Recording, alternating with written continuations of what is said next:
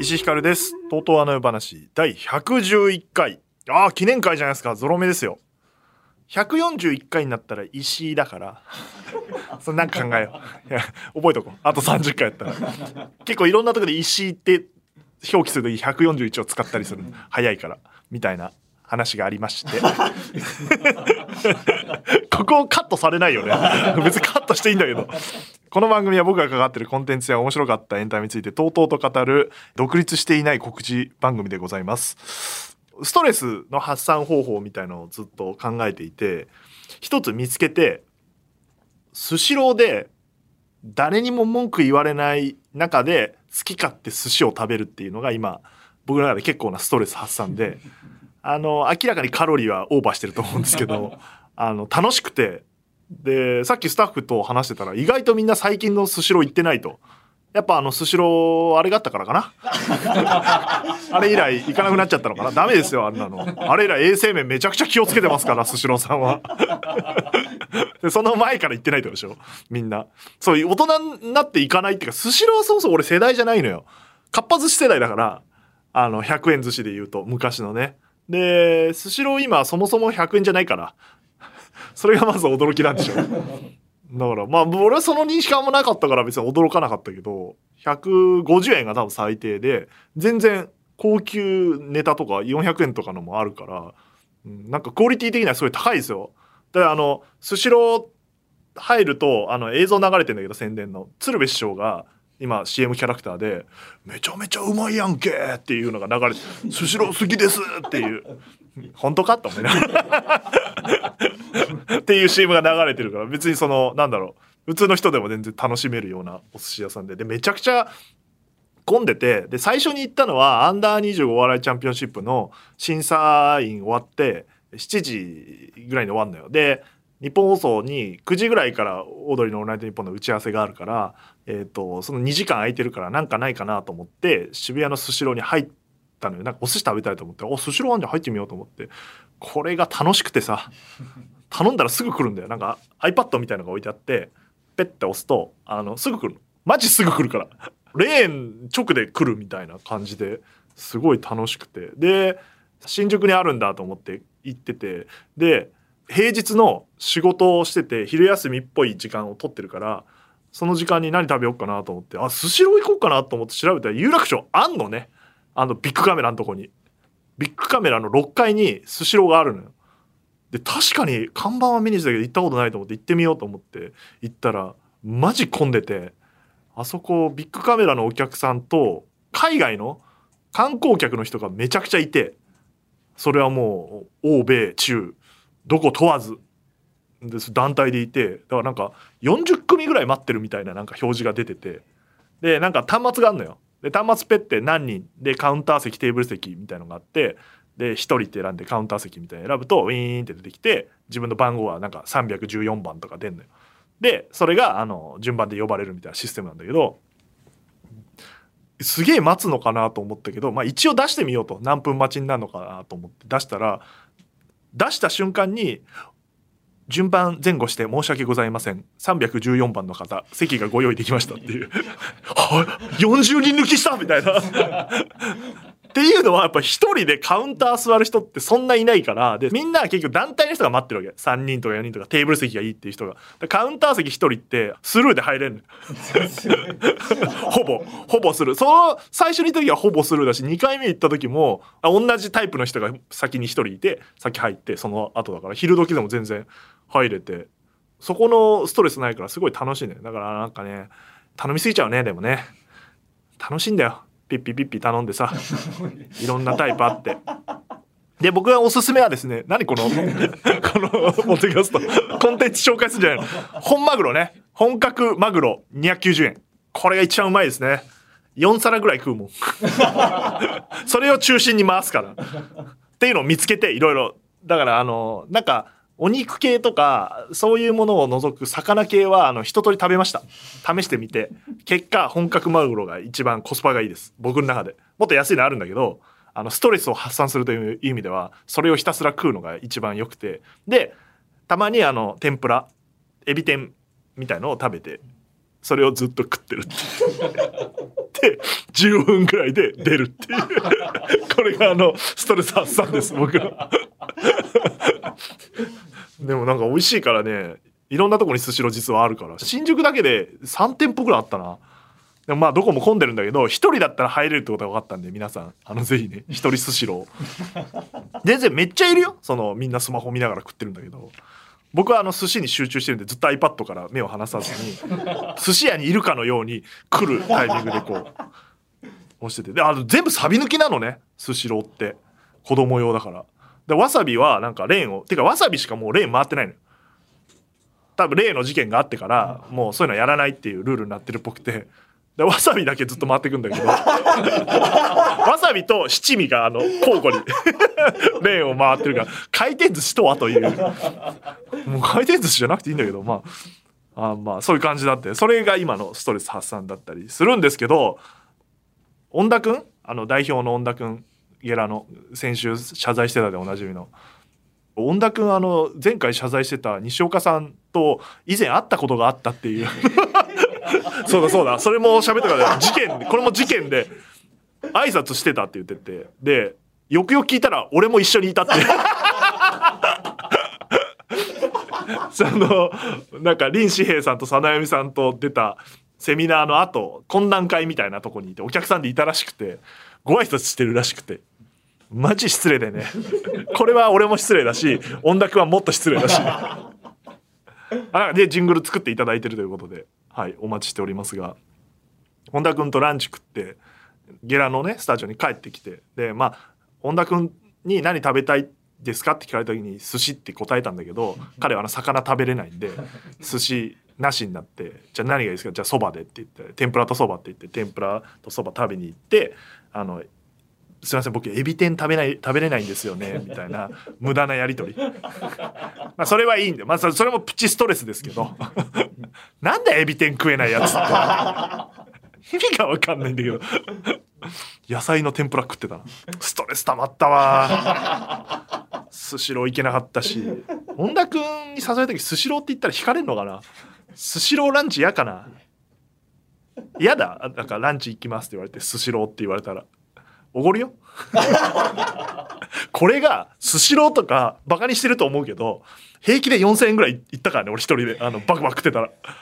あとビールとか飲んじゃうと夜とかであの結構行くのよいやだからいいのよスシローじゃあ今度番組の 打ち上げはスシローにしようかで4人が限界だけどなまあそんなことがありましたけど日々楽しく生きてますよ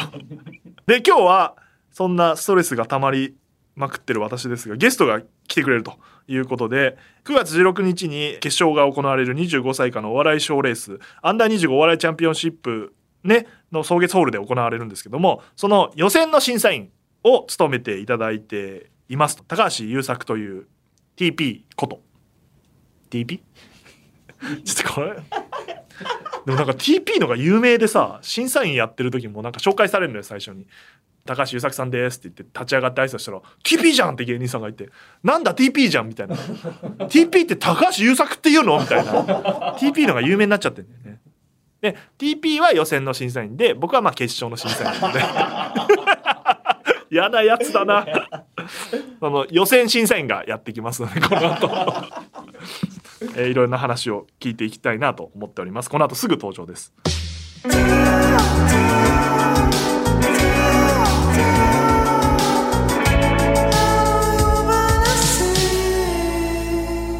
ということで、えー本日ゲストいらっしゃっております高橋優作さんです。どうも TP こと高橋です。よろしくお願い します。フォーマット感強い自己紹介だね。 どうもどうも TP こといや YouTuber からよ元気に分かりやすくやろうとしたんじゃないですか。 TP ってやっぱね面白いよね、さっきちょっとオープニングでも喋ってたんだけど、はいあの芸人さんからするとさ、あのアンダー25のえっと審査員で紹介された時「高橋優作さんです」っつって立ち上がって挨拶したらさはい「TP じゃん!」って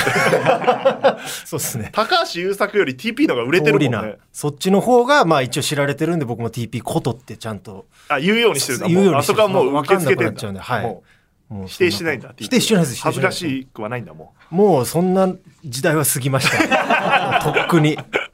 僕はもうおもちゃにされてなんぼだと思ってるんで、全然何でも大丈夫でうす。はいあプロフィールがありますのでおまずご紹介いたしまあすりがとうございます。高橋優作さん1987年東京都生まれ早稲田大学卒業後テレビ朝日に入社2022年に独立し株式会社 TP コーポレーション東京 X を設立 YouTube チャンネル「金属バットの猛満体」CSTBS お出かけ板橋ハウススタンド FM 永田圭介の絶望ラジオなど数多くのお笑いコンテンツをプロデュース、えー、アンダー25お笑いチャンピオンシップでは、えー予選の審査員を務めていらっしゃいますという感じでございまあす。りがとうございます。だ僕86年生まれなんで本当同世代なんでねそうです。ほとんどあんま変わらないというメッシと同い年です、僕は。俺誰だ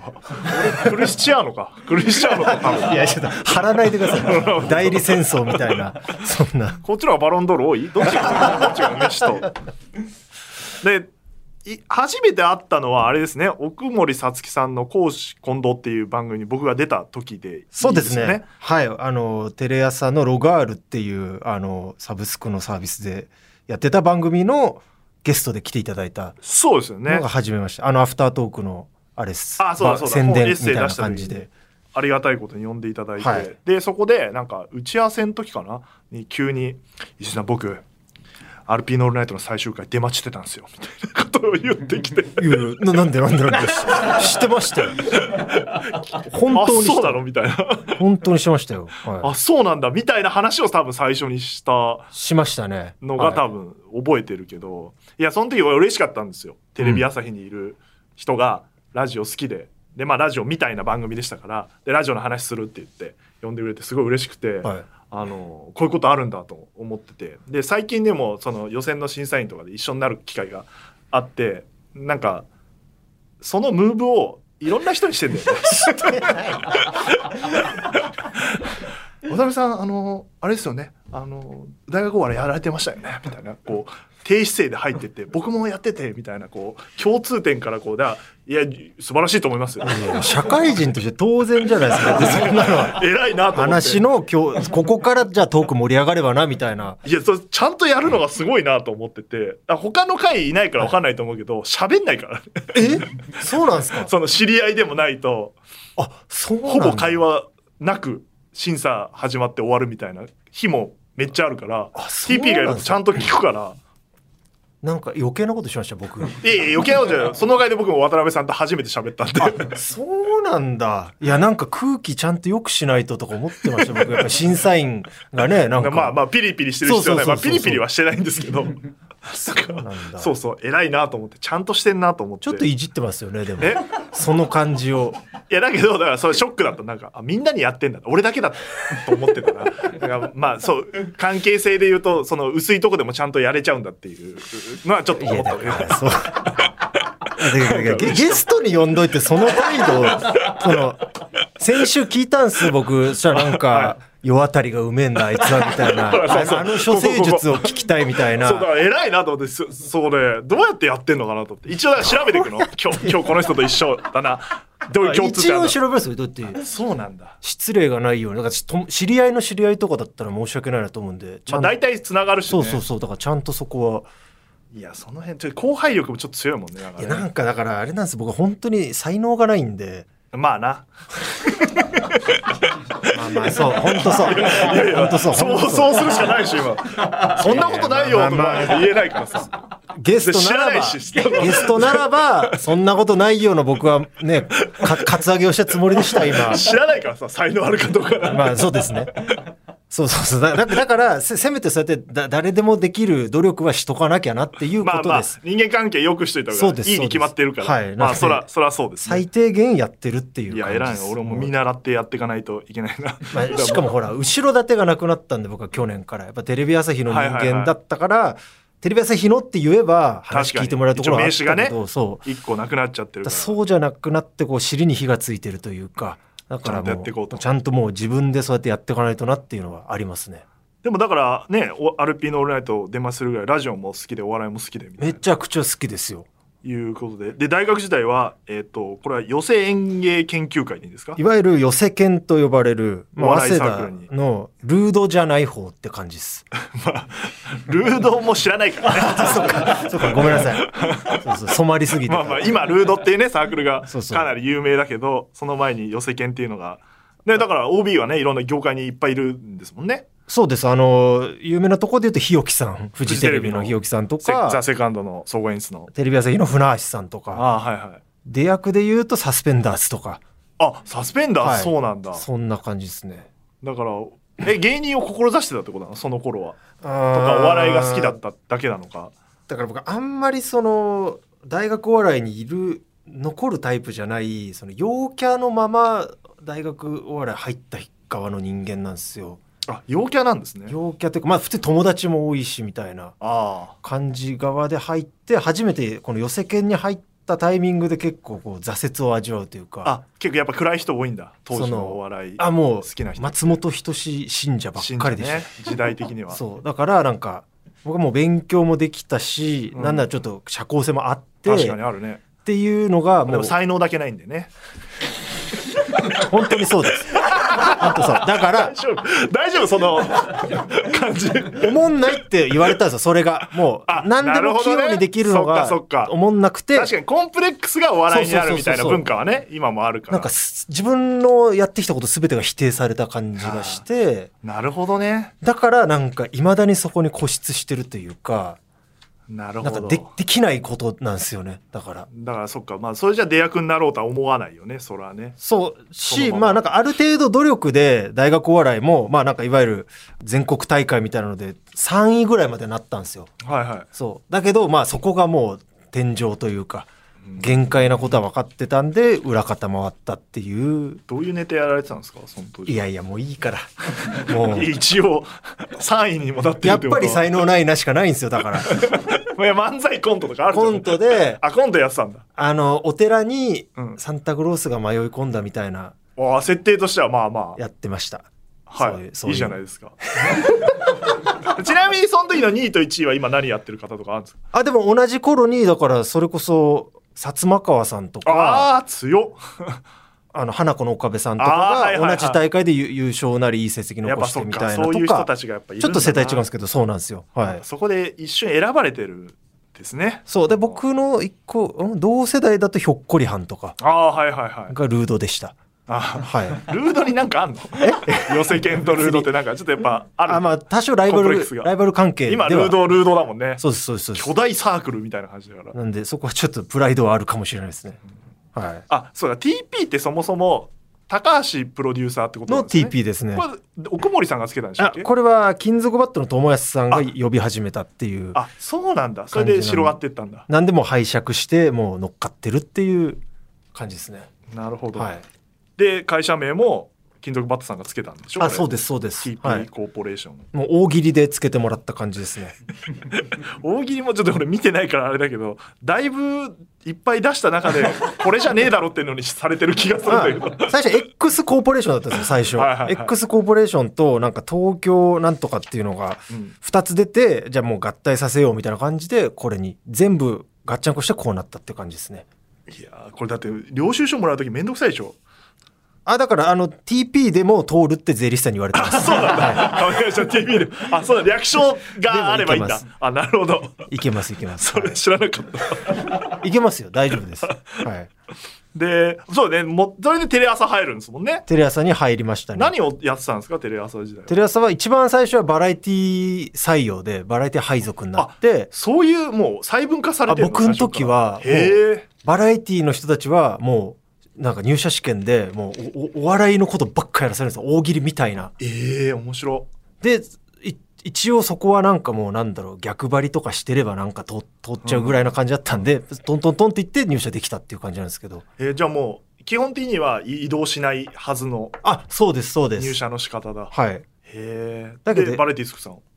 バラエティで Q 様とか、えーおすごい願いランキングとか、あーいわゆるそのテレビ朝日のバラエティを二分した時に、うんなんだろう、うーん、じゃない方というか、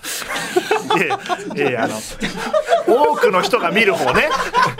いろんな人が見てくださる方ねそうそう王道そうそうそうそうです。それです。だからまあアメトークとかアメトークとかいわゆるおロンハーとか笑い好きのおじゃあな笑いそうですではなくザ・教バラエティですね教養も入入ってるみたいな。情報性もある情報性もある素晴らしい番組じゃないそでうすかですそうですそっちに配属になって 希望はアメトークだったのあまあ行きたかったは行きたかったでまあすけ一ど、回やっときたいよね、うんテレ朝入ったら『アメトーク』とか『ロンハー』とか梶さんのね番組そうはっすね確かだにだけどまあなんかその頃数字取れてたのはこっちというかまあそうそうなんかねまあ数字はずっとね Q さんそうはそういいイメージがあるからなんでそこで結構なんだろういろんな危機管理のノウハウとかはめちゃめちゃ学べあてーまあ一番コンプライアンスの気使う時間そ帯こはだから今めっちゃ生きてはいるんですけどまあなんかやっぱ僕が1年目の頃とかはまだその古き良きテレビ作りというかあー、はいまあ、まだまだあ残っってて。で、やっぱなんかそれが自分とは向いてないなというか、合ってない感じはすごいあって、え部活とか何やって陽キャだって言ってたけど野球部です。じゃあ割とそういう体育会系ではあるんじゃない体育会系ではあるけど、なんだろう、その1回戦負けの野球部で楽しくやってたみたいあなーなるほどなるほど感じの野球部じゃだあった。ゴリゴリな。な感じではないゴリゴリじゃないです。そそんなそんな力入れんでもみたいなそうそうそうそうそう。で感、じ結構、うんそう物で質すでね。タバコ吸うタイプのなんか誘導してますよね。なんかこう、ボロを出させようコとン。プライアン スに僕らもできるっていうから一応試していこうと思って僕の、だからそこ、そこを学んだって言ってるんですあよ。そうかそういうこと、ここは言っちゃいけないみたいな。ボロ出さないです。ルーキーズじゃないんだルーキーズじゃないです。4年目ぐらいで、ちょうどなんか2010年入社だったんで、あの、あ iPhone とかスマホとかがブワーって出てくはいはいるはいはいはい、まさにその頃で、こっちのなんか作りたいと思って移動したって感じだったんなるほですどよ。 SNS とかも普及しそうそうそうそたう瞬間の頃だ新世代というかねで、そっちでもう、いわゆるアベマとはいか、はいまあそっかテレ朝動画とか、まあそそっちのコンテンツを作るようになったんで、あんまやってることは変わんなかったんですけど、たただだ制作体制が小規模になるんで、こう、なんだ、ぼ長になれるというか、早めにね若くして、なるほなんどでそこがラジオと一緒だねそこはね だか結構僕に合ってたかどうかというあかー僕僕はなんかストレスがあんまなかったというから大人数ので一タッパから始まってちょっとずつ上がってまあ時間かかるよりも少人数でそう和気あいあいと楽しくやってる方がいいみたいな結局 Q 様のとかそそういうね王道のゴールデンうのん視聴率20%とかその頃取ってたバラエティってもう会議でももう40人ぐらいすげえそれがだって制作スタッフだけでしょそうですそうですいやで他に技術さん別にいるわけでしょ2周するんですよその会議室のその前列と後列があってあなんかその上のディレクターとか前列座れて AD は後列みたいなあなるほどね感じでそこのおさむさん鈴木おさむさんがいてみたいはなははいはいなんかそもう発言権なんて全くないしみたい聞いなたことあるだからラジオの放送ラジオで出身の放送作家さんがテレビに挑戦した時に最初につまずくのが、あの会議の規模がでかすぎてあの発言ができないああってい本う当そうです本当そ人うで見す知りで終わるみたいなことをよく言ってたけど本当そうですそうなんだ、だからそういうのがまあちょっと自分には向いてなかったなと思ってまあ、才能ないからなしょうがないよねあ ーなんか自分で言うのはいいんですけどねなんか人に抑え直されるとちょっと来るものありま すけどま言っちゃうから最初に 捕まったままずっと言われる今日、あ戦い方がねなんかまあ学んだというははか。えーそれででやめちゃうんだそれはそうそれ楽しかったけでどそっちのコンテンツ作り例えば金属バットの YouTube とか作ったりとあーはいはいはいやってましたかね確かにやって、まあ、楽しいなみたいになったんですけど、やっぱりテレビ朝日にいたら、まあ、それは企業に属してるから当たり前ですけどこうビジネスを求められるじゃないですかうん当たり前ですけど、当たおり金前を稼がなきゃいけないし、かつそれがこう、えー、と事業として右肩上がりになってないとダメだまあ、継続していかそないうとそうねそうするとやっぱりなんだろうちょっと不自由も出てくるというか。うんうん演者さんにも負担もかけなきゃいけないし、まあなんかいろいろこうなまずまず社内を通さなきゃいけないとかあるじゃないですか、うんまあ、多分一番よく分かって ると思うんですけどわかりますよ変ななんかこれってコンテンツ作りにとってなんかすごい無駄な部分かもしれんとかいろいろ考えるようになってまあ疲れたっていう感じです。放送局ってやっぱ社内調整が一番大変で、まあ放送局だけじゃないのかもしれないけど、うんうんうん会社ってやっぱ社内調整が一番 大変なのはあれはなん日本の会社だからかね外国の会社とか違うのかななんであんなに社内で調整しなきゃいけないんだろうって思うよね一そうな番んですよね。ねだこかこ無駄らなんじゃねえかって思っちゃうよねやっぱね。社内を通した後に社外通すとか、なんかでも社外のちょっと OK もらっとかないと社内通せないとそうそうそうかそうわかるわかなんかすごい疲れちゃっる。いてやわかるあれ。なんか昔の話だけど昔の話ね、 はいまあ、私が新人の頃ですけどやっぱスペシャルウィークってラジオあるから、うんうんうんスペシャルウィークってゲスト入れて盛り上げようとか、企画作ろうとかうんあってで各ディレクターとか現場のプロデューサーとディレクターが考えてこうゲスト仕込んでこういう企画でいこうってはい決めて、あげたら帰ろって言われるみたいな いや誰に断ってそれをゲスト決めてきたんだよ断れみたいないやでももう決まってるんですいやダメ断れみたいなのですごいこう圧力を生んでるのを先輩を見たりしてて、うん何なんだろうこれは今は全然ないです日本スタジオ全くないですなんとかな現場の意向をすごいあの組んでくれますけどまあそれ疲れちゃいますよね確かに そねうだからまあ規模小さくても自分でこうやった方がいいなって思ったって感じですねなるほどはな、ねえ収入はどどうだったのんこいやいや規模後で小さくは止まったら教えてあげますよ止まったられどうなってんの 一応皆さんが気になることそれだけ書いてるじゃないですかメモに収入って赤ペ収ンで入は上がったっていう 絶対聞きたいことこれしかない他何でももないまあ、でなるやっほどぱ不安じゃないですか。いやあのそうですよねやめそらて、僕辞めたと、うん当初はもうなんか、ちょっとでも安い自炊しようとか、はいはいなはんかい節約しようってなるペットボトルのお水とか買うのやめようとうんうんかう、んやってたんですけど、もう全然大丈夫です。 もう困ってないそうです全然大丈 TP 夫。コーポレーションそ大丈夫だそうです大丈夫。なんとかなるっていうのを学びました。 まあそうねなんとかなるよねだって自分が働かないと死ぬかもしれないって、うんフリーってそうだもんねで家族もねいて、うんだってね会社に属してたらねまあよくないですけどあんまねやってもやんなくてもそうそうそうある程度もらえるみたいなのがあるかベーらそうスはもらえるからだからそこはなんかなんだろうやったらやった分だけ収入になるっていうのはうん、いいすよごいねいいモしチベーションには、まあ、僕は会社員なんでそんなことはないと思いますけ どもちょちょっと距離を置いたまま喋ってんだ な踏み込むと危ないとやこだな距離を置いていかないとすごいなこれ踏み込むとあんまり良くない流れがあるなと思った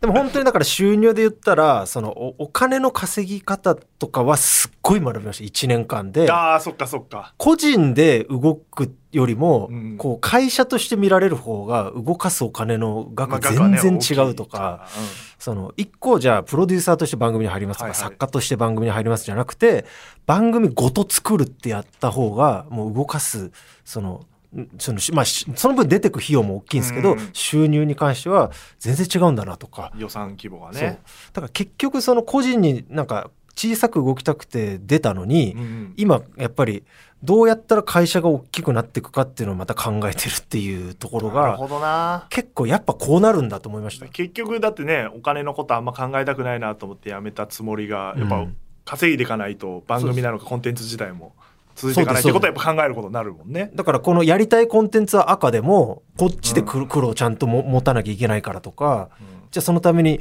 えー、と人を雇わなきゃいけないとか、でそれ定常的に雇うためにはじゃあ月月これぐらいは稼いとかなきゃダメだよなとかなんか結局こうなるんだとは思いましたね。うんはいプロデューサーって職業だしね、うん一応肩書き的いやに本は当そそううですいう仕事だもんねプロデューサーっすてごい勉強になりましたこの1年はなんか社員雇ってたもんねそれではい一応一人だけいますねえなんかもう2人でラジオやってない二人でやってますはいあれは何ですかあれああの子社内の放送ですかあの子のトーク力をちょっと鍛えるっていう面も あなんってで社員のトーク力を鍛える意味が何の会社なんでコミュ力大事じゃないですか。 そその、 なまるほさどねに、まさに言っあの、さっはいはきいその、控え室で僕がわーわー喋ってたみたいな、はい本当才能がないなら、せめてコミュ力とか、トうんトーク力鍛えなきゃねっていうので、ポッドキャストで鍛えようっていうみたいな感じでおしゃべりしてるっおていう。ー面白いまあでも確かに私もこれ111回もやってくると、はいトークがちょっとずつ上手くはなってるっうてまいいううまいめちゃくちゃうまいっ すよすげえ聞いてられますもん練習になるんだなってことはすごい思いますね。そうそうそうその他のプロデューサーとなんか一緒に出る、あの日本放 送の先輩と出るときに圧倒的に俺らはトークできるからちょっと嬉しかった。やっぱ練習才能とかが努力って嘘つかないなってあのこの毎週あでもど本当んそなうに忙しくても1時間喋るみたいな。本当それは本当そうです。まあ確かにそう考えるとその新入社員というかあの、うんね若いえー社員も喋ってった方が確かにねそうで、必ず誰かに聞かれてるっていうところでちゃんとやんないと、緊張感がねそうそうそうそうそう。出てかないかそらのために TP の頑張れラジオっていうのをスタンド FM でやらしてもらってる んで。宣伝してるいや別にあとでちょっと5分ぐらい出てください。あ全然全然そうあそんなそんな軽く出れるもんなのねあ、もうスマホ1台で撮れますから。あはい面白い、大島君もそんな感じで撮ってて ね無限まやかしのあの出た時にあ石井さんちょっと10分だけくだ さい」っつってそこで撮っててなるほどなできますできままあ、ですも確かにそれは割とどの業界の人でもね打ち合わせとかプレゼンっていうところで喋れないとやっぱり仕事にならない人は多いそうかっすら。で、しかも結構その演者と向き合うことが多いので、なんかちょっと演者さんとなんだろうアイドリングトークじゃないですけど、はいはいちょっと世間話して本番みたいなのとかって結構大事だったりするかなと思うんで、そういう時に臆さないように。確かにはい。でも TP のそのね入りがちょあ、っなんとか言下われ、言われそうだぞ。下から入りすぎてるっていうのはちょっと気にはなってるずっとそのスタンスでいくのかなっていう人によりますよだから、だって先輩なんですもん、大体の人は。まあね会う人ねそうそうそうそうだねそりゃそうだだからもうそこは下から下から。俺が変なんだろうなたまに先輩にかましたりするから スタートであれよくないのはそう分でかす。だってまかすらね、だから先週もそのラジゲスト発表した時にその、はいなんか TP もラジオやってるみたいですけどね。まあ聞いたことないけど。そん 言わななくていい言うこと言言わわななくくていい。絶対。でも今興味持ったんで聞いてみようかなって思っいてい、聞かなくていい。マジで聞かなくてい聞いい。て感想をちゃんと聞かなくていいツイートしようと思うこそこそやってんだよ、こっちは。聞かなくていい。大丈夫です。だから今はそういうコンテンツなんていうのネット系のコンテンツが多いけど、はいまあ、音音声映像関わらずやってるって感何じでもや、もうや、やらしてもらえるんなら何でもやってるって感じですね。へえまあ楽しそうなんだよな楽しいですかめっちゃ楽しいです。いいよねなんか一応ゲラのなんかチーフプロチデューーサーフプロデューサーですす。はい。っていうことはさ先週の聞いたんでしょ あのーあの聞きまし件た、聞きました。はい。どうなってんのゲラの制作体制は えー、チーフプロデューサーとして ZIPFM の西岡様、えーメール文明の読み違い、この度は申し訳ございませんでした。次々次々謝罪していく 何やってんですかチーフでも番組を持ってんでしょさっき言ったみたいに自分が手掛けてるというか、直で入ってる番組もあれば、一応毎週、い一、はいはい日その平日どっか出社して、うんあのデスクに座って、あの、いろんなゲラのそのスタッフの方が、まあ、相談に来るみたいな。ああ TP さんこれどうどうしたらいいですそかうそうそうみたいな。だからなんかイベ的ント。確なアドバイスして的くんだ確かどうかは分かんないですけど一応一生懸命考えてちょっとアドバイスしたりとかっていうなんかその社員のなんだろうちょっと育成的なところとかその結構裏っ側でなるほど動いてる感じではあるとはまあ思いじゃまあすじゃあああいったミスは TP の責任でもあるからもちろんもちろんもう そうですねかぶりますかぶ指り導まが足りてないですけどた本当ね怖いっすよマジでやり方次から次へとあれ俺自分でやってて別に台本とかないのよ、あそこ、やってて俺これの才能すごいあるんじゃないかと思ったぐらい滑らかにいろんなことが思いついて次々バーバー言えたからあれ多分ああいう仕事が一番向いてんだろうな弁護士とか検事とかになればよかったからこの西岡さんが許してるのに、まだ謝らせるの。いろんな人を。もういいって言ってんのね、本人が。でも深く傷ついたって言ったからさ 面白いないやでだからまあ、はいそんなね高橋君はいもうね僕がお願いして25歳以下のお笑いの賞はいレースのアンダー25お笑いチャンピオンシップという大会の審査員をお願いさせていただあいてりがたいです。本当にに嬉しかったです。 2つ返事で OK をいただいてもちろんもちろん。僕やっぱ賞レースに関わる。まあ石井さんも言ってましたけど、ちょっとあゆ夢というかやりたいじゃないですか。ねやりたいよねそう、だからそれは本当嬉しかったっすね。うんだから立ち上げる時もなんかなんかやラジオで賞レースできないかなみたいなのをずっと考えてる時に片山さんがこういう大会を一緒にやりたいんですって言っていただいた時にはもう本当嬉しくてね えやりましょうやりましょうみたいな感じだったんででまあ今準決勝やってて大会も盛り上がってきてですね、えー27日に最後のあファイナリストも出揃うということでだからまあ TP は全部いるわけじゃなくて自分の担当の回だそけうですね見てるっていうけどまあ、1次予選2次予選準決勝って含めるとはい大体見てるよね、もうほぼ見てるなんはとずなく残ってるような人ははもう見てる感じだと思いますが、どうですか大会今ここまで審査してき。いやめってちゃ面白いっすよ。はいはいめっちゃ面白いし、その、自分もこう、やっぱ審査員って、なるほど、こういう目線になるんだっていうのがあ審査員時代は初めてに近いの賞レースの審査員は初ですね、はいはいはだからやっぱね自分がやってない時なんでこいつを落とすんだとかうんなんでこいつあげんだみたいなうん文句めっちゃあったけどやっぱやってみて大変だなとは思っねたりとか、人生かかっちゃってるからね出場してる方の若いそうっすそう才っ能すだからマジ来年も絶対いらっしゃいませまだ来年大会自体をやることが決まってないのに もうもう履行するという僕はねこれこれだけは言いたいんですけど、はいその僕は結構このアンダー25ファーストではいはい動いてるんですよ。あそのなるほどスケジュールをねスケジュールをこ確かこにとこことここ来てくあのれる抑えたらなんか全部開けたんですよ僕はもう多分一番いけないタイミングで全部行ってるんで、ん他がそこそこ評価してもらいた いそれは分かんないけどね 他の審査員がどういうことか分かんない確かに TP はよくいる審査員を審査する人がいるとしたらそこを加点してもらい審た査い員審査ね そうそうそうそう若干してますよ僕もなるほどそういう審査すんだみたいなあの面白いけどねみんなだから絶対こっちだろうって思ってもそうじゃない評価があるっていうのは、まああ、ー確かそうにですねそれもあるなっていうのはまあいろんな審査員がいる意味があるというかやっぱ偏ってはないん多で分僕と石井さんはなんかちょっとなんだろう危機管理目線も入ってるなのんかかなって似てるんだよね評価がね、準決勝で僕もあの審査員になったりしてるんですけど、TP とほぼ同じとこに入れてたり、まあ、世代も近いし見てきたお笑いが近いからっていうのもあるんだろうけどね面白かったなあれなんか被っててやっぱ僕その憧れとしてそのん負けちゃったけど TP が1票入れてくれたしみたいなそれずっと言ってそれをねだから準決勝はそうあの審査員が4人いてだから4票あるからそのうちまあ満票になって22になったりするんだけど、その31になった時の1になりたいっていうそう5年後ぐらいにいや実はあの時 TP さん1票入れてくれて僕お笑い続けようと思ったんですとかいうのをすごい憧れて準決勝に審査挑んだんですけど大体僕入れた方勝っちゃっていやいいんだよ別にそれは。そうそうそうそういいことだとい思いうんんでだすけけどど。ちょっと憧れてたまあわかる。俺あったかな、俺ないな。俺もずっと多数派だったな。うん。まあないないいと思う飯飯塚塚ささんんねとかがね、そうそうそうまたいい目線でこう、1位入れたりすんのよ。で、しかも飯塚さんなんか、あそこはね、なんか、僕が一票入れることに意味あると思ったんで、とか。そんなことできないよ、俺。絶対面白い。ここっちが間違いないでしょって入れちゃうから、あれだけど。いやー、面白いです。本当に知らない人たち、まあやっぱ知ってる人もいるんですけど、いや、知らないよね。マジマジ知らない人たちが多いから、例えばその、二人でコントやってて、めっちゃ面白くて、で、実はその二人がトリオで、はいはいはいはい。後半に三人目出てきた時に、マジ知らないから、腹ちぎれるほど面白かったりするんですよ。あれ、トリオのその優位性みたいのは一次予選、二次予選はすごい感じたよね。知らないからさ、一体何人出てくるんだろうみたいな。で、なんか、しかも、えー8人組とかもいいんだよ、学生 で。サークルでやってて、みんなで出ようぜみたいな感じだから、次々出てきたりするから、あの辺は気が抜けなくて面白いあれよ面。白かったなぁマジ知らないっていうその賞レースのなんか新しい楽しみ方というか、知らないって最強でしたっけなんかね確かありました ね兵庫片山さんが作った、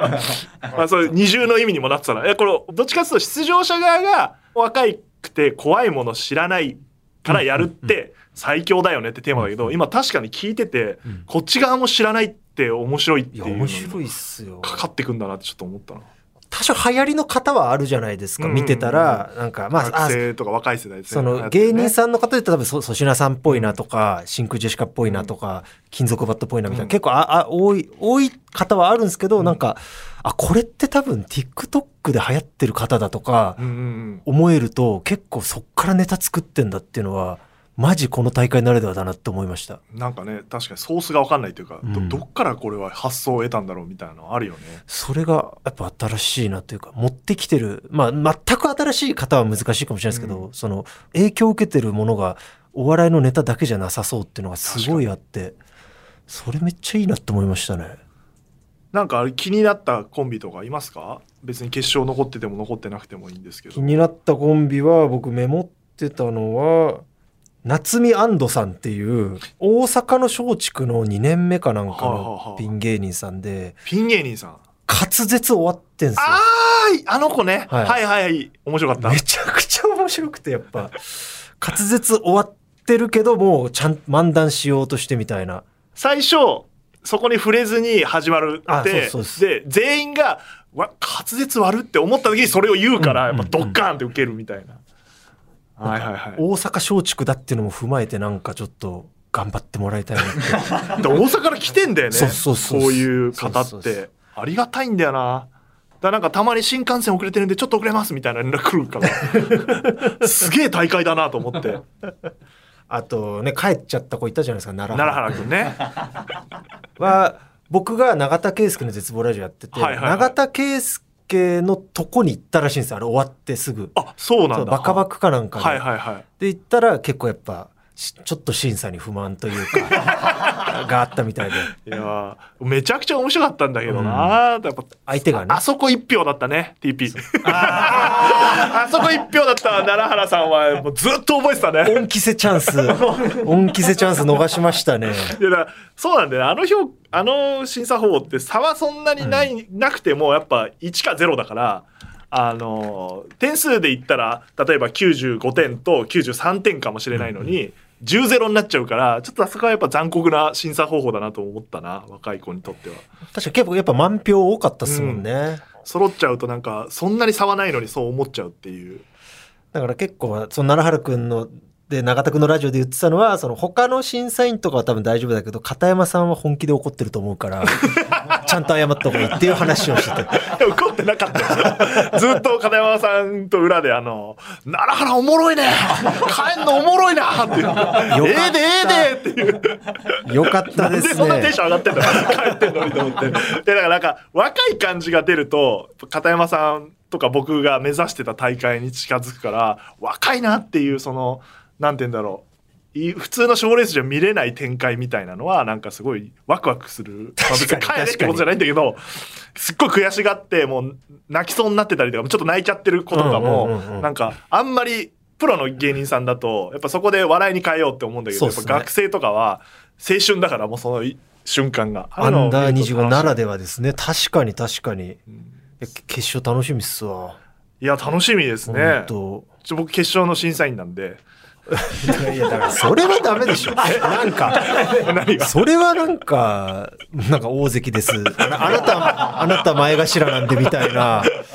ちょっと一線を引かせていただいそうですそいやあれも断ったのよ本当に本聞当いたにけど何回も断ったっていうのは聞きましたけど言ってんだけど花山さんがガンとして「いや石井さんはもう絶対やってもらいます」みたいな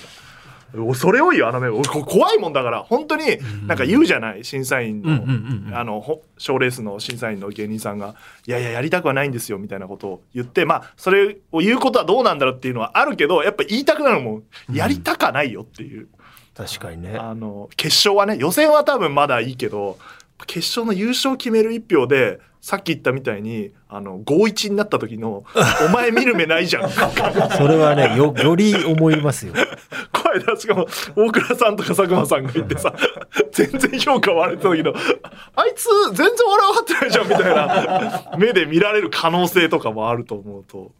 でもまあ僕はだから予選も全部見てるから、まあ、m 1の以前審査員でしたカウス首相みたいなうんうんポジションを取ろうと思ってるあの巨人師匠とかもそうだ けどあの、まああそ前見た時よりはねまあまあネタのチョイスか なみたいなあいやオマージュしたいという本当にすごいそんな偉そうなこと言えるわけない一番大御所なスタンス大丈夫一番下だからな まあでも決勝楽しみでございますけど9月16日、草月ホールで行われて MC が三四郎さんで審査員は、えー佐久間さん佐久間信之さん大橋宏之さんスカートの澤部さん玉田真也さん大倉さんそして僕とあーいう感じでで、えーテーマソングを澤部さんが書き下ろして、えーこの頃にはもう配信もされているのでぜひ聴いていただければなとでチケットもおーもうちょっと結構売れ行き良くて最速選考は一般発売をえー買っていただければと思っておりますすげえ喋っちゃってるじゃんもうあのいっぱいメール来てんのよえ EP に嘘でしょエビシャと電車バとキングオブコント準決勝進出イエーイこれアンダー25の決勝残ってるありがとうござい2組あそうすごいじゃん、ちょうどね裏であの純潔の発表があったんですようんね、今ねキングオブコントの、えいやす中央ごいねちょっとどうなるかわかんない友田オレさんっていう ABC のお笑いの決勝決勝もねすごい才能がやっぱ集まってますねこの大会そうですね。ああエビショと電車だねあちなみにエビシャに奈良原さんは負けたっていう しょうがないんじゃないかだから 準決勝残ってんだ事実上の決勝だったかもしれないですから ね。そうそうあそこはれが。うんエビシャが勝てばねすんごいメール来てんのよあら。何なのあなたファンがいるのやや知らないです。ただあの34人がすっげえいっぱい送ってきてる 言わなくていいんだよ。なんです、すげえメール来てんのよで、言うのに。そうそうだから熱烈なファンが数人いるっていうことが分かったから,、えーだからマーケティング的には引っかかんだよな。えー、某都民さん、えー、某都民さんで宮城県って書いてあるななんだこいつ 宮城県某都民、えー、男性31歳 TP さんから見てラジオパーソナリティに向いてる人はどんな人だと思いますかおい向いてる人、まあ、好きな人でもいいですけどこういう人がいいなみたいな真面目な人じゃないですか。なあまあ芸人さんってそう,、うんそうですよね、うんお笑い全般なんか、やっぱね、な何にもなくても、1時間喋ろうと思えば芸人さんって喋れると思うんですけど、僕はやっぱなんか、用意してきてる感じのある人とかはやっぱ、僕ラジオ好きだから好感持てちゃうなとは思いますね。いや真面目よ長くやってる人たちいやそうは、っすよね本当に毎週毎週よくう喋るなとっていうかあのトーク持ってくるし考えて、うんうんうんあれ普通やっぱでいや自分でも喋るようになって思うけどいや大変だ もんこんなポッドキャストですらなんか喋んないとなみたいなあれ真面目じゃないとできないよね。だから僕が好きなラジオはだからまあオードリーもそうだし伊集院さんもそうですけど、なんかやっぱちゃんとラジオのためにどっか行ったりとうんうんうかんしてる感じはすごいワクワクするというか、うんなんかそうあってほしいなとは誰でも今簡単にラジオ始められるからこそ確かになんねか。そうあってほしいなとは。え、その頑張れラジオでどっか行ったりしてんの？あ僕はだからリスナーさんから教えてもらったあの美味しいアイスクリーム屋さんにちゃんと行ったりしてなんで美味しいアイスクリーム。そこ引っかかるかしらねトークなんのそれ？ 美味しいなでいいんですアイスクリーム食べて美味しいなってトークをしてる番組なんだね。刺して次行く、なん かその、テンテンポ感嫌だな。なんか、ラジオネーム、もぐり。僕は現在、大学3年生で、将来、ラジオやテレビの作家や、プロデューサーになりたいと思っています。そこで来年から YCA という吉本興業がやってるスタッフの養成学校に、えー通おうかなと考えているのですが、えー放送作家や構成作家になるために親に高い授業料を払ってもらうのが果たして正しい道なのかでもテレビ局やラジオ局の就職活動は学歴で確実に負けるしなとなかなか意思がまとまらない状態です、えー学生時代の今のうちにできることはあるかお伺いしたいですというご質問でございますそれよりも石井さんが答えた方がいいんじゃないですかえなんでええだってなんかもう、すごいど真ん中の、僕なんかよりね、才能のある石井さんに答えてもらった方が。いや読んでないのかアフタートークえ才能がないって書いてあるのだまあまあまあ、ゆ同じ匂いがしてるんですだ から無。色透明の才能って書いてあ るのだからとても参考になるんですよね、石井さんの動きは。 YCA ってそっかあるよね聞いたことある吉本の、まあ、裏方のコースですよ要ね。請まだ NSC がまあ出役だとしたら YCA、でもまあい一徳に越したことはないんじゃないかな人脈は多分できるんじゃないかなとは。行ったからなれるってわけじゃないけど、そうっすね何もやんないよりは僕は行ってないから何とも言えないですけど、そういうなんかこう活動してたんですか学学生の頃なんか何にもしてないです。何にもしないでテレ朝受かったの 僕は就活が得意でしたね。本当就活が得意な人っているのいるの なんかだから本当さっきも言いましたけどやっぱ逆張りしてれば受かったというかああ人がやんないことをね例えばなんかあったのがそのまああテレ朝かどうかはさておき、うんそのフィギュアスケートを流行らす施策を A3 用紙1枚にまとめてくれってへえそんな課題が出ん言っだてうん60分でブワーってみんな書くんですけど僕な白紙で出してはあ「スケートリンクです」って言ったんですよ。大喜利だ、うんそうそしたら受かりました。バリバリセン サーと通りました。そう全然意味わかんないけど。全然そう全然意味わだから面白いじゃなくて面白そうでいいんですよ。だから誰もやんないで、目立てばね、そうそう就活ってそうだよね。お、こいつ面白いじゃん。ちょっと次進めようか。みたいなねそうそうそうそうそう確かにあるかもしれななんいかかそんなら。。だから、あの、でも、門戸はね、ひ、ひら、開けてるというか、まあ諦めずにね、いろんな方法あるから。あとやっぱ、い今マジ作家さんになりたい人にすげえ思うのは、いうん一旦動画編集を覚えるのが一番早いんじゃないかと。そうね。めっちゃ思いますね。動画編集してほしいんだもんみんなこれちょっと編集できるっていう人をあのすごい探してるからで一旦動画編集でそのチーム入っちゃって別にあんだし勝手にやってれば、作家みたいなことが慣れちゃうんじゃないかなっていうう、んそうだよね今もうラジオもそうだもんなお音声編集できたら重宝されるから、うん簡単になってってるもんねすっごい簡単になってるでしょ動画編集もなってま昔すにな比ってまべすたそうらなってますソよフトが進化してって音声なんて本当誰でも編集できるもん 超簡単大大丈夫ですかそんいや な大丈夫大丈夫あのすごいアドビのオーディションってソフトが優秀でラジオ専用のモードがあるのよ、えラジオ制作っていうタブがあってそれ選ぶと勝手にもうそれ用に編集ソフトがあのカスタマイズされてそうだから70点ぐらいまでは誰でもいけるって感じですよねでそうそこから先はプそうそロうのなねなんかどこを切ってどこを貼ったりとか、うんそういうことはあの別の話だけど、うん技術的なもんで言うと簡単だからそうそうもうだからいその好きな芸人さんとかにとつっちゃえば動画編集なら絶対やらせてもらえると思いますなんか学生時代に時間があるならね、うんうんうん自分で動画編集したりそうそうそうそそういうことが学べる学校行ったりとかう、うん、で吉本さんの学校はできるかどうかわかんないけどそういうのはまあいい持と思いますってるに越したことないはいラジオネーム中川33、えー会社を立ち上げられ多くのコンテンツを生み出している TP さんに質問です、はいかなりスマートな体型をされております が健康管理を徹底されているのでしょうかディレクターさんというと働いている分たくさん食べていて太り気味な方が多い印象ですので不思議に感じていますこれ佐久間さんのこと言ってるのかなどうなんです かススマートですなんかやってるんでいすかやまあやななんかメール選びもちょっといいじってきてる感 じがその才能のこと聞いてもしょうがないからそう体型のことを聞こうっていうまあいいけど健康そうだ から僕ごときがだからさっきそれも才能につながるんですけど、はい不健康になったら終わりだと思ってるんでななるほど最低限戦える100%力を発揮できるその健康状態でい健て康は大事だよね、うん、確かにかつやっぱねそのその不摂生な感じの見た目よりもスマートな方が仕事はできそうじゃないですかうんだからそれはマジで本当気をつけてますマジ痛風とかになったら大変だなって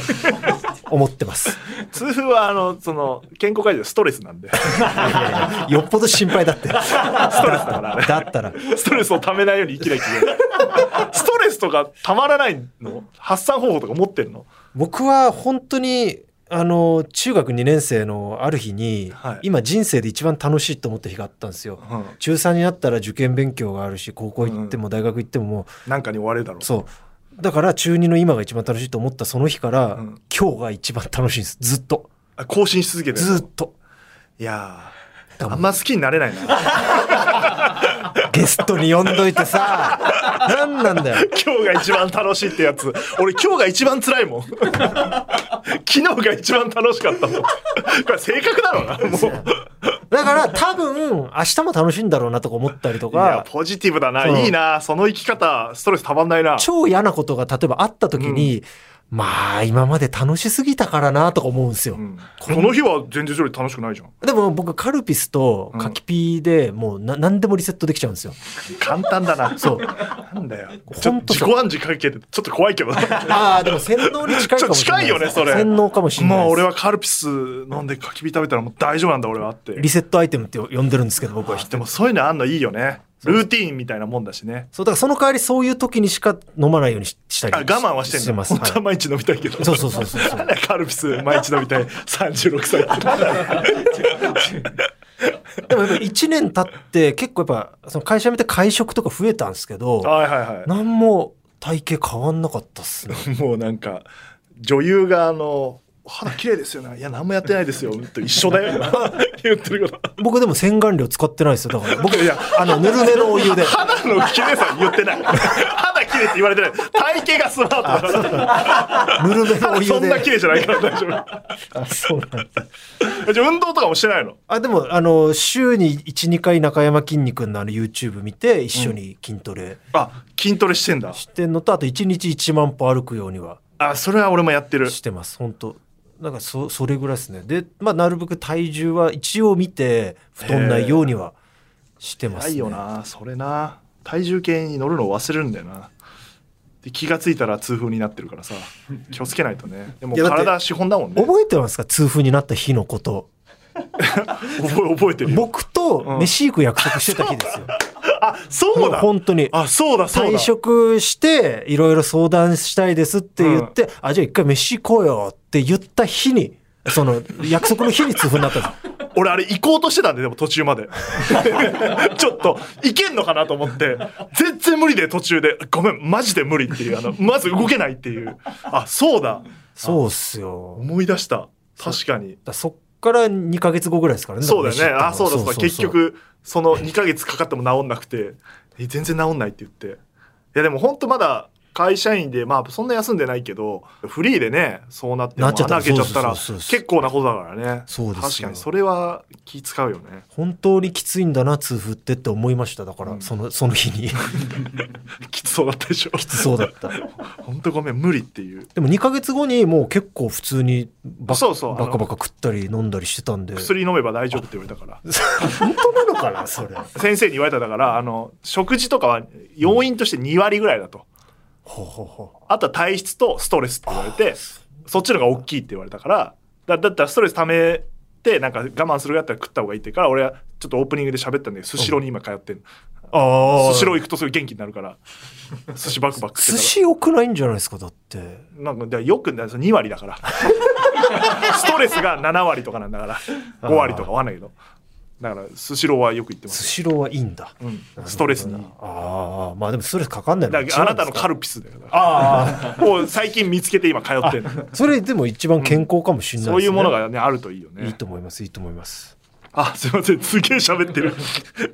最後にですね、おう今この番組ですね、終わったラジオの思い出っていうメールを募集してるんです。あの、あの夜で会えたらって作品が、えっ、と、終わったラジオをテーマに、終わるラジオをテーマにしてるんで、うんなんか TP もラジオ好きだから、あの、思い出あったらお聞きしたいなと思っております。これ僕なんか僕聞いてるんでこの石井さんのラジオ、んこれ聞かれるかもなと思ってうん。考えてたんですよ、うんそしたら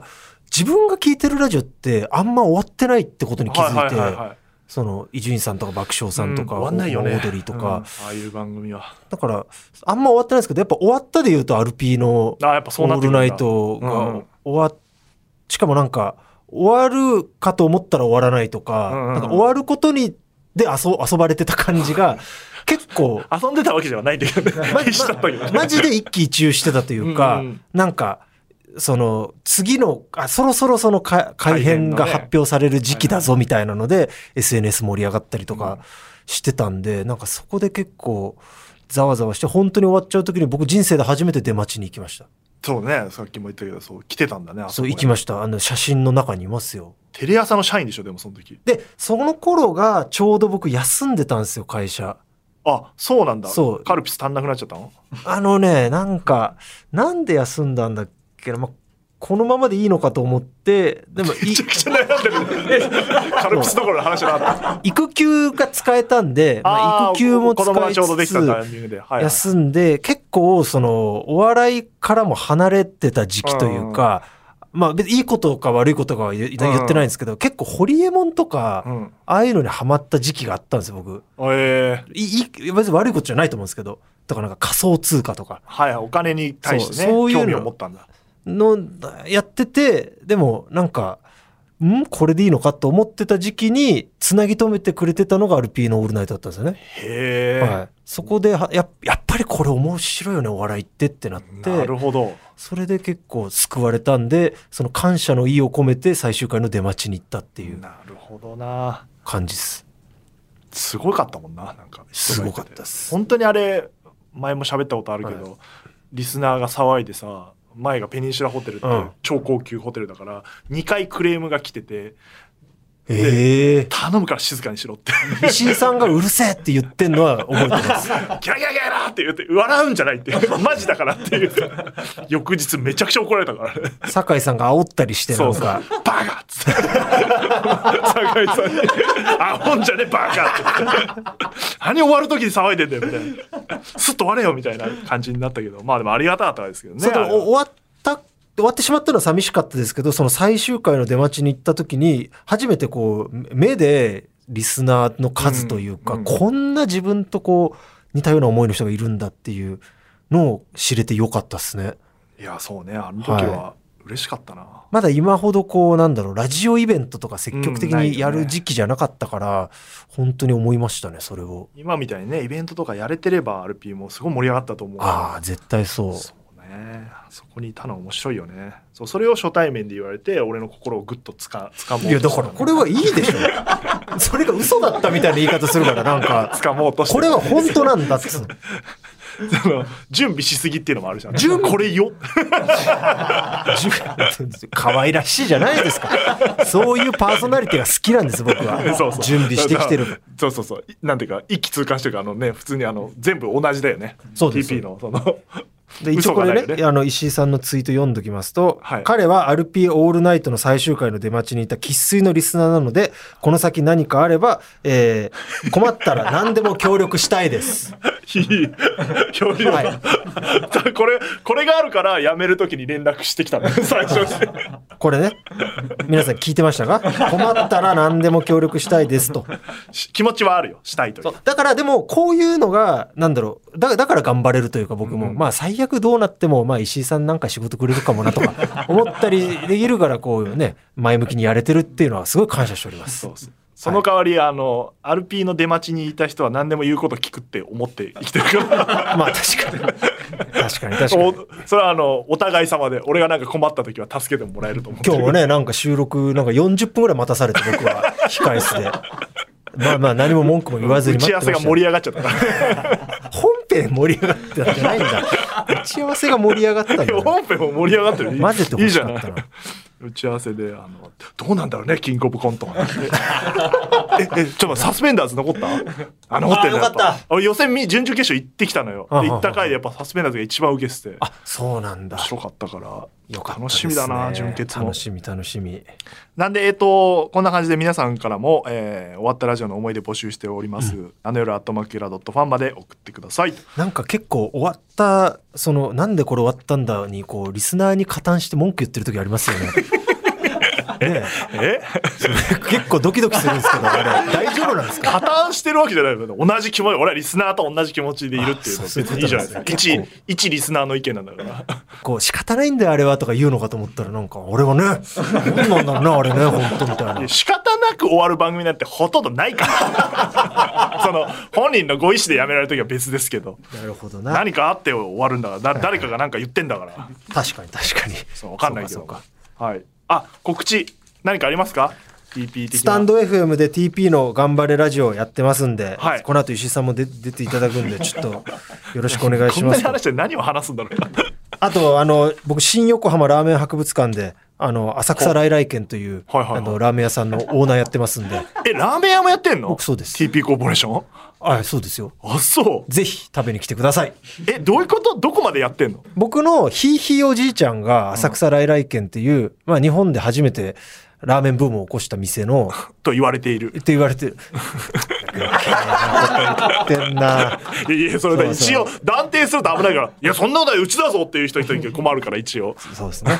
僕は日本初のラーメン屋さんとも言いたいんですけど、そこはぐっとこらえて、日あ、そういう施本設もあるんだそ。う日本初のラーメンブームを起こしたと言われているお店を開いたんですよ。へそうえ。で、僕がコロナの時にひちょっと暇だったんで、うんなんか、あ、そういえば浅草来来軒のやつとかなんか復活できないかなとあ、思って。もうなくなっちゃってたんだ、そうそうそお店う。になん、で、その浅草来来軒復活しませんかみたいな感じで動いたら復活できたって感じなんえ、ですじゃよあ、当時の味を再現してるみ。たいな感じです。へえ。で、あの、品そば屋さんっていう、あの、うん佐野実ってあの、はいはラーメいンはい、有名な。あっこにうん、あっこも巻き込んで、あ、一緒に作ってもらって。そうだから味の監修とかはあっちにやってもらって、へえ。みたいな感じで、3社いでろいろや今っ、てんな。これを展開することも僕はちょっとやめた時に、あの、使命としてあるんで、なるほど。なるべくちょっと展開してせいきたいな先って祖というか、あのはいおじいちゃんの味をみたいな。っていう感じですちょっと行ってみたいな。あ新横浜ラーメン博物館、あの、新横浜駅すぐなんで。あ新横なんだ。横割り行くときにじゃあ。あの、そうです。だから横割り行く時に、あの、横割りでこういうイベントあるって時に僕はもう、それに乗っかって宣伝したりします。 10月にね、ナイナイさんとかああ、うちでぜひやとるかもら。。そういうことです。はい。私の宣伝としてはですね、あの、アンダー25お笑いチャンピオンシップ、えっ、と、準決勝27日に最後あります。あと2組決まって決勝が決まると。で決勝は9月16日土曜日、えーチケットまだ残っておりますので、村上元気そうでよかったあ名前名前がすごいね。な んでかなんか予選はいはそんなでもなかった印象だったんだけど、決勝で爆跳ねしてええ満票かな多分うわで優勝してましたね。楽しみでデですねカ盛り薬膳は学生なんですよ。ええっと駒澤大学なんだけど、うんうんえっとルードに馴染めないから早稲田の学生でルードに馴染めないから駒澤の サークルに入ったっていう早稲田の学生だけど駒澤名義で出てる漫才コンビでちょっとその、まあ、ネタも面白いんだけどえ面白いなちょっとその早稲田に馴染めなかったって話が俺に刺さったん でいいな、面白いうんまあだから兄弟っていうねあの吉本のあそうですね漫才コンビ本格化もいればペンタマルっていうあのピンのね、えーピンがだから D ペンタマル村上元気そうでよかったと、えー結構そうやってトリオもエビシャと天正バといてもう本当漫才コントピン芸みんないるという感じですんで。村上元気そうでよかったかコメントで言ってたのはペンタマルが生涯のライバルだみたいなこと言っててええ 多分同世代でいろんなライブ一緒になってんだろうねみたいなこともおーありますんでぜひチェックしていただければなとで27日は、えー MC が要ストーン第1部はで、えー第2部は真空ジェシカとおーいう感じでございますねまあ、僕審査員やんないであれなんですけど、はいこのガングリオンとうん土井集合住宅、どっちも大好きでなあどっち行くんだろうね俺俺はかもしれないけ本ど当にもうもったいないと思ってますねこれ組み合わせの秒はねめちゃくちゃあるからさっきの奈良原さんの話じゃないけどだから友田折れ対清水俊平もかなりここもね好カードというか好カードっすね屈指の1回戦とは思えないあ好カードと確かです美魔女は男二人組だった気がしま すねそう美魔女なそのうに美しい魔法の女と書いて美魔女です、はいどうも美魔 女ですって言ってくるそれちょっと面白いねガールズナイトは女性あですか男でしあこれも男ですた男でしたでまあそんな準決勝、えー最終日、えー終わった後ですね「オールナイトニッポン」の公式 YouTube チャンネルで、えー出番の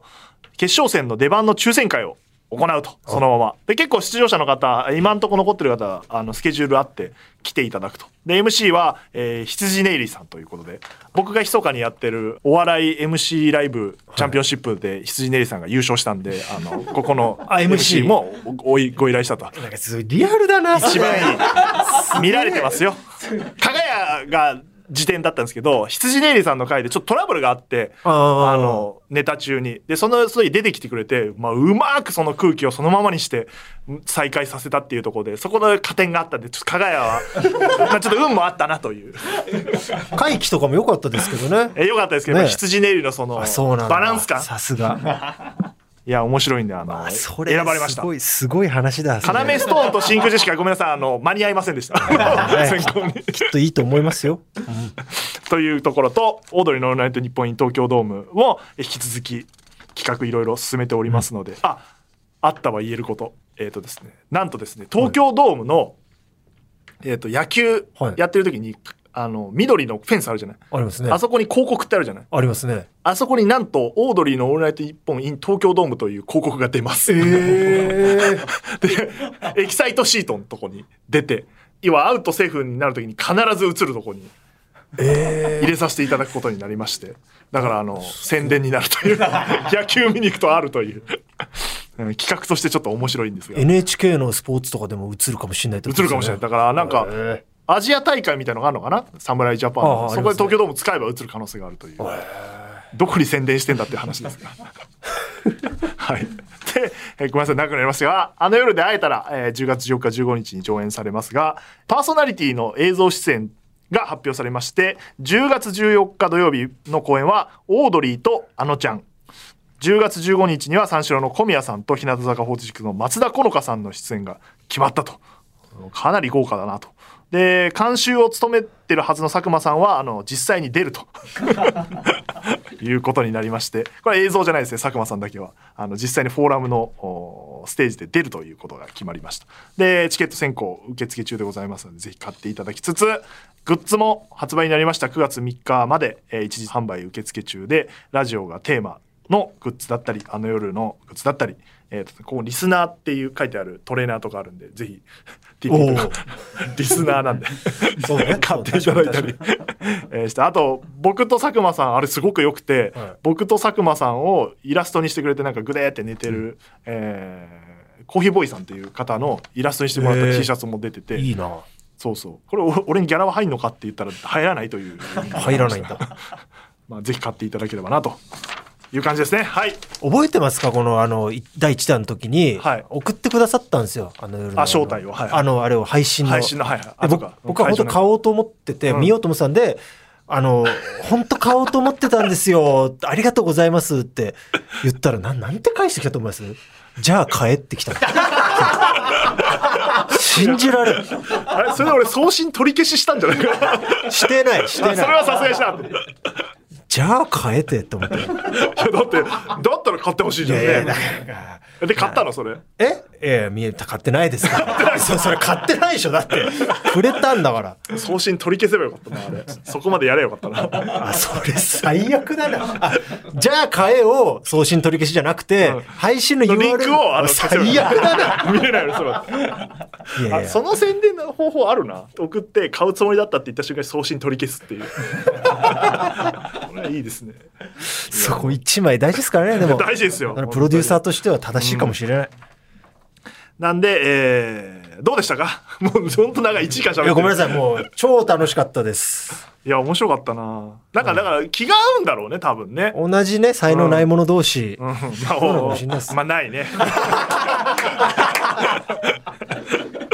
努力していこうという、そうそうそう、本当そうですす。はいはい。来週はですね同じくアンダー2 5お笑いチャンピオンシップの予選の審査員を務めていただいた、えー放送作家の宮森河原くんがやってくると宮森くんは同い年なんですねイケメンなんで数字を持ってるというねなんか、いや、違う、あのー、違うんですよ、これ、なんかアンダー25のその、僕が審査員代表でなんかトークするのかなと思ったら、宮森さんも来るんだっていうのがそうそう続々と同じじゃないですか、やってること。 何がいやだからぼ僕僕みたいにその同じようにこういろんな人にまあいいか別にいいっしょまあいいやいいやもう大会を盛り上げるためそうに、もう大事大事うん、ありがとうございますというわけで、えー宮森くんへの質問メールもお待ちしております宮森くんはねファンが多いからいろんな人からメール来ると思いますけども僕来てるでしょ4人な えそれがラジオのいいとこじゃないですかコアファンだから否定しないじゃんコアファンが大事いいじゃんいいじゃんコアファン4人が5通ずつぐらい送ってくる という絶対読まれたいっていうこういう方がビジネスになるんですよそんな一通ずつね20人が来たり浅いファンよりねそう浅いファンよりでいつもですねこの番組締めの挨拶をですねゲストの方に言ってもらってこれを TP にお願いするといるこの ここどうしようかなどうやって言ってもらおうかなどうやって言ってもらおうからってななんですか演出をかけなきゃいけないのよこれ言いあー方とそうかなんですあ別ーに何でもいいですよあれなんか得意なモノマネとかあんのないないないあるわけないだろそんなもんないですないであすないのか そっかないのかえまあ、じゃあたけしさんかじゃあそうなるとまマジで言ってんすか 一応ね 演出かけないのちょっと何も思いつかなかったからごめんベタで申し訳ないけどたけしさんで言ってもらってあの初めてやりますもの 今思いついちゃったから言ってるけど初めて初めてのパターンが来ました大体なんかあのかっこよく言ってとかあの寝かしつけるように言ってとかだけど初めてあのたけしさんって言ってという俺よこういうの よあんまできねえんだ よジャイアンだ何だ頼まれ頼まれたからやるけどよこんなもうだいや違ういやここの一言だけ それ言ってほしい違うおいおいおいまだ振ってないのよ 空気作ってたね今ダメダメ一言でいかないといかないとえそんなにいけないからき決まりがあるんでじすゃあかドラえもんなはいじゃあいきますそれではまた次回とうとうとおやすみなさいこあ昔のパターンだねっちでもいいだろう